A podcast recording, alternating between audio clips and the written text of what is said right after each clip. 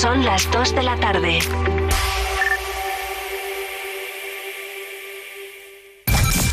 Vive Radio, servicios informativos.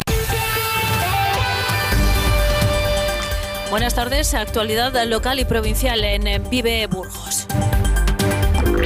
El Ayuntamiento de Burgos se propone, reducir los atropellos. Para, hoy, para ello, hoy el concejal de movilidad se ha desplazado al barrio del G3 para explicar algunas actuaciones que ya han realizado. Escuchamos a José Antonio López señales luminosas, así como también en pasos inteligentes. Pero eso todo está en, fase de estudio. Se está hablando también con, la Concejalía de Policía Local, eh, con Policía Local también para ver qué medidas se pueden adoptar. Ya le digo que va a ser una actuación integral en la que van a estar implicadas varias, varias de las concejalías del Ayuntamiento de Burgos. A lo largo de la próxima semana se eliminarán en cada uno de los sentidos, tanto de la calle Condesa Mencía como Victoria Balfe, al menos las dos plazas de aparcamiento junto al paso de cebra para garantizar la visibilidad. Ese espacio se convertirá en aparcamientos para motos se procederá a la eliminación en cada uno de los sentidos de, la, de, las vías de Condesa Malfe a la altura de los pasos de cebra de al menos dos aparcamientos. Eh, serán establecidos aparcamientos para motos, así para garantizar la visibilidad de la visibilidad de los peatones sin perjuicio que en un futuro se adopten nuestras medidas, eh, unas medidas de mayor calado, tanto a nivel estructural como de índole económico. La policía local vigilará especialmente esta estas calles y habrá otras medidas que se adaptarán en el futuro. Hoy el vicealcalde y presidente de la Sociedad de Aguas, Fernando Martínez Acitores, ha respondido al Grupo Municipal Socialista sobre la subida de la tasa de aguas. Según Acitores, si Aguas ha terminado el año con un saldo positivo de algo más de 2 millones de euros, es por la sentencia judicial contra Aqualia que revertirá en 3 millones las arcas de la sociedad. Está atacando en cosas que son incoherentes con su postura, está haciendo una demagogia completa y me lleva a poder decir que el Partido Socialista es el mayor enemigo de que Burgos tenga el mejor agua de España.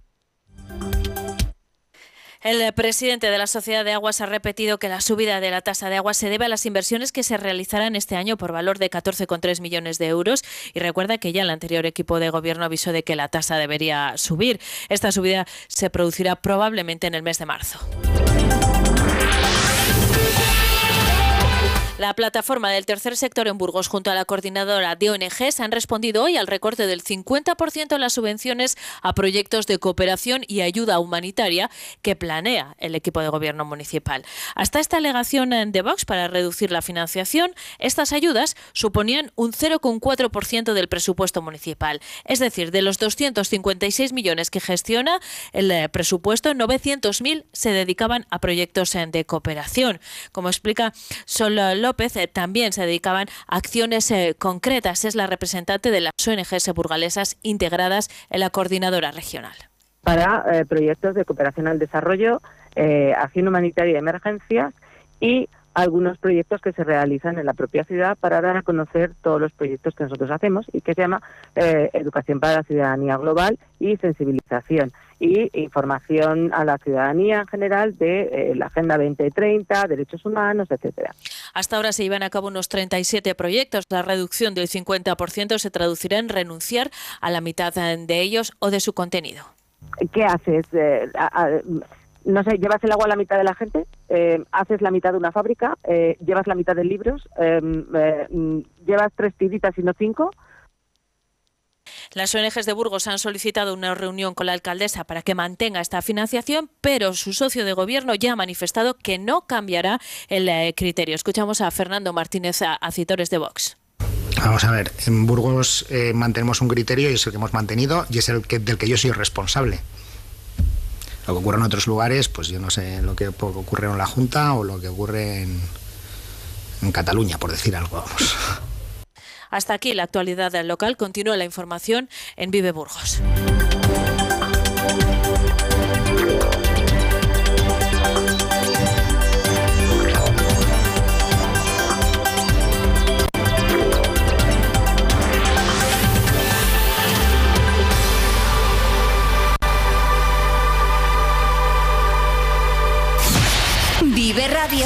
servicios informativos con María Cristóbal.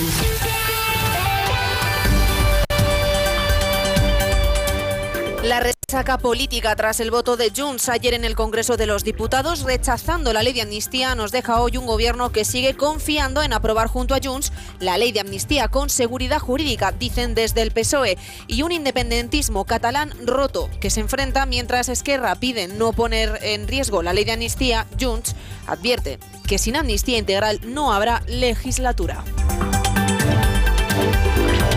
Antes de abordar estas noticias, vamos con las noticias de Castilla y León. El programa de la región digital programa 226 cursos de formación en competencias digitales durante todo el mes de febrero entre los espacios en la comunidad y la red de centros rurales asociados dependientes de municipios del medio rural castellano y leones.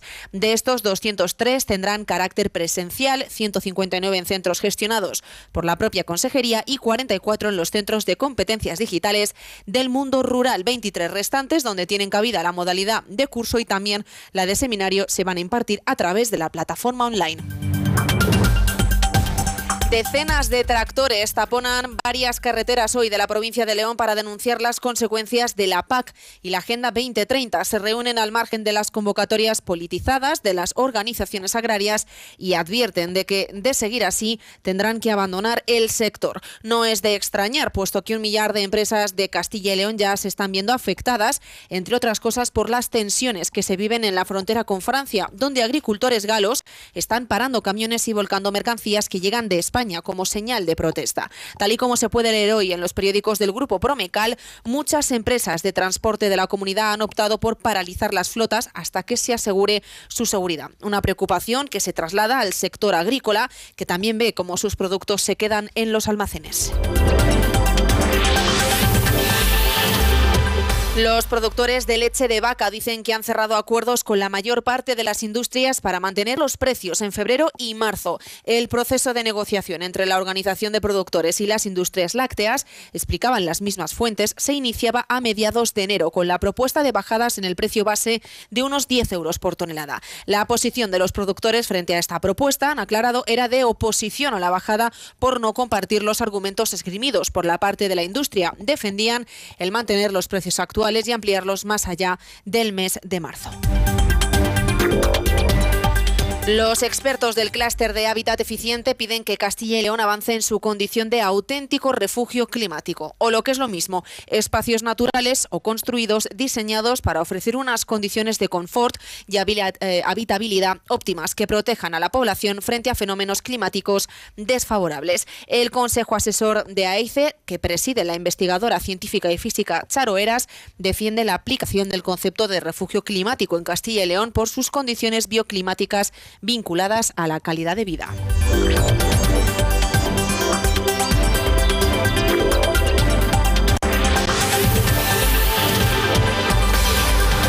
El Grupo Socialista en las Cortes de Castilla y León exige la aplicación en los presupuestos de este ejercicio del Fondo Autonómico de Compensación y del Plan Plurianual de Convergencia Interior, con una dotación de 150 millones de euros para revertir la brecha territorial en materia económica y demográfica que ve incrementada en los últimos años. También incide en que el presente periodo de sesiones se remita a las Cortes un proyecto de ley de reto demográfico que contemple al menos medidas para garantizar la prestación de servicios en todo el territorio para corregir los desequilibrios entre provincias y territorios e incentivos fiscales para las zonas más desfavorecidas de nuestra comunidad.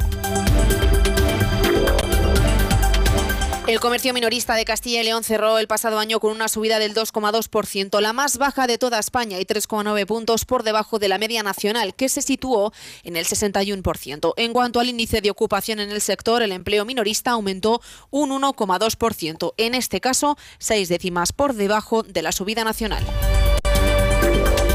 En Ávila, la Junta de Castilla y León ha ejecutado hasta el momento para el conjunto de actuaciones de ese impulso económico y recursos por valor de 83,6 millones de euros en infraestructuras empresariales y logísticas y también en financiación para empresas, según se ha puesto de manifiesto en la reunión del Comité de Seguimiento del Programa Territorial de Fomento en Ávila 2020-2024, también de ese plan industrial del sector de la automoción. Con este nivel de ejecución se cumple hasta la fecha un 72,15% de los compromisos previstos. Escuchamos al consejero de Economía y Hacienda, Carlos Fernández Carriedo y que los ejes ustedes los conocen. Había un eje muy importante en materia de suelo empresarial, había otro eje en el ámbito de los centros y plataformas para el trabajo de desarrollo y luego había otro eje finalmente de apoyo al conjunto de las empresas en lo que tiene que ver con el suelo empresarial, pues la inversión que se ha impulsado en el polígono de Vicolozano, tanto en la fase 2 como en la fase 3, alcanza los 24 millones de euros.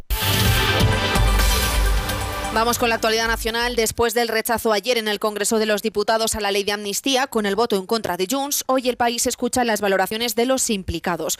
Una ley que perseguía perdonar una década del proceso y que ahora vuelve a la Comisión de Justicia y se reabre la posibilidad de negociar cambios. Fuentes de Esquerra confían en que Junts cambie su postura cuando vuelva la ley a la Comisión de Justicia porque no se pueden permitir que la norma decaiga. Han vuelto a pedir que no pongan en riesgo la ley de amnistía, así que solicitan responsabilidad a todas las partes para que salga adelante. La vicepresidenta de la Generalitat, Laura Vilagra. Esta ley, que de hecho es una ley que nosotros hemos defendido como robusta, legítima y necesaria, uh, pues efectivamente se tiene que aprobar lo antes posible porque lo necesitan uh, miles de personas. Cuando decíais quién gana y quién pierde, pues ayer ganaron los jueces y perdieron los miles de personas que están acusadas. No obstante, el secretario general de Juntos per Cataluña, Jordi Turul, se mantiene en sus 13 y ha advertido al PSOE de que si no se aprueba una ley de amnistía integral que se aplique de manera inmediata, estaría incumpliendo el pacto para la investidura de Pedro Sánchez. Según ha dicho Turul, el pacto con el PSOE para la investidura era para resolver el conflicto político entre Cataluña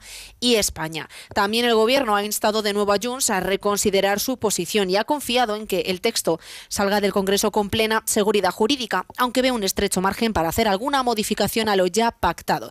Félix Bolaños, ministro de Presidencia, Justicia y Relaciones con las Cortes impecable, absolutamente constitucional y conforme al derecho europeo, es una ley que se va a mantener así y que cuando se apruebe, porque se aprobará, es una ley que va a salir conforme a la Constitución, conforme al derecho de la Unión Europea e impecable. Esa ley no es para beneficiar a en torno a 400 personas que puedan tener causas penales, esa ley es para beneficiar a toda la sociedad española. Esa ley abre una nueva etapa que necesita a España y que necesita sobre todo a Cataluña. Por eso ayer fue un voto incomprensible el que hizo Junts. Por su parte, el líder del Partido Popular, Alberto Núñez Feijóo, ha acusado al PSOE de mimetizarse con el independentismo y les ha avisado que caminan hacia el abismo con la ley de amnistía. Dicho esto, ha avanzado que su formación recurrirá a esta norma ante los tribunales por todas las vías.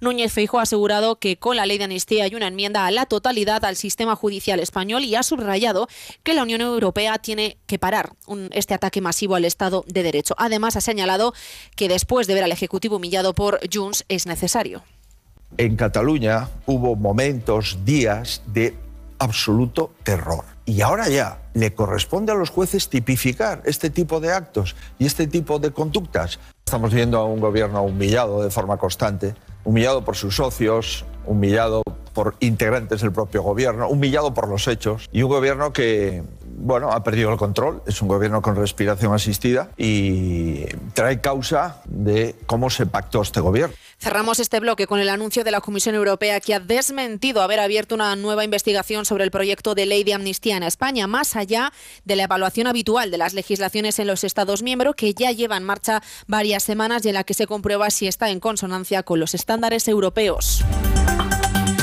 Más asuntos. El gobierno francés ha anunciado dos dispositivos de ayuda adicionales para los agricultores que representa un monto total de 230 millones de euros y muestra su determinación para conseguir que la Unión Europea renuncie a las negociaciones con Mercosur en las condiciones actuales. El primero de estos dotes eh, tiene 150 millones previstos para el arranque de viñas, que podrá ser temporal o definitivo. El segundo son 80 millones de euros para los problemas específicos de sectores que han tenido crisis puntuales. A este respecto, la Comisión Europea ha ofrecido una derogación de un año de las normas de la política agraria común que obligan a los agricultores a mantener determinadas tierras en barbecho en respuesta a las preocupaciones de varios Estados miembros como es Francia. Apunte laboral, el comité de dirección de la cadena valenciana Mercadona ha decidido dentro de la estrategia de compartir los beneficios repartir media prima adicional entre las más de 100.000 personas que forman la compañía, que se une a la prima por objetivos que tradicionalmente reparte cada año. De esta manera distribuye en 2024 un total de 600 millones de euros con su plantilla, un 50% más que en 2023 en el que la cantidad total fue de 405 millones. Hasta aquí el informativo de hoy. Estas han sido las noticias de este miércoles 31 de enero.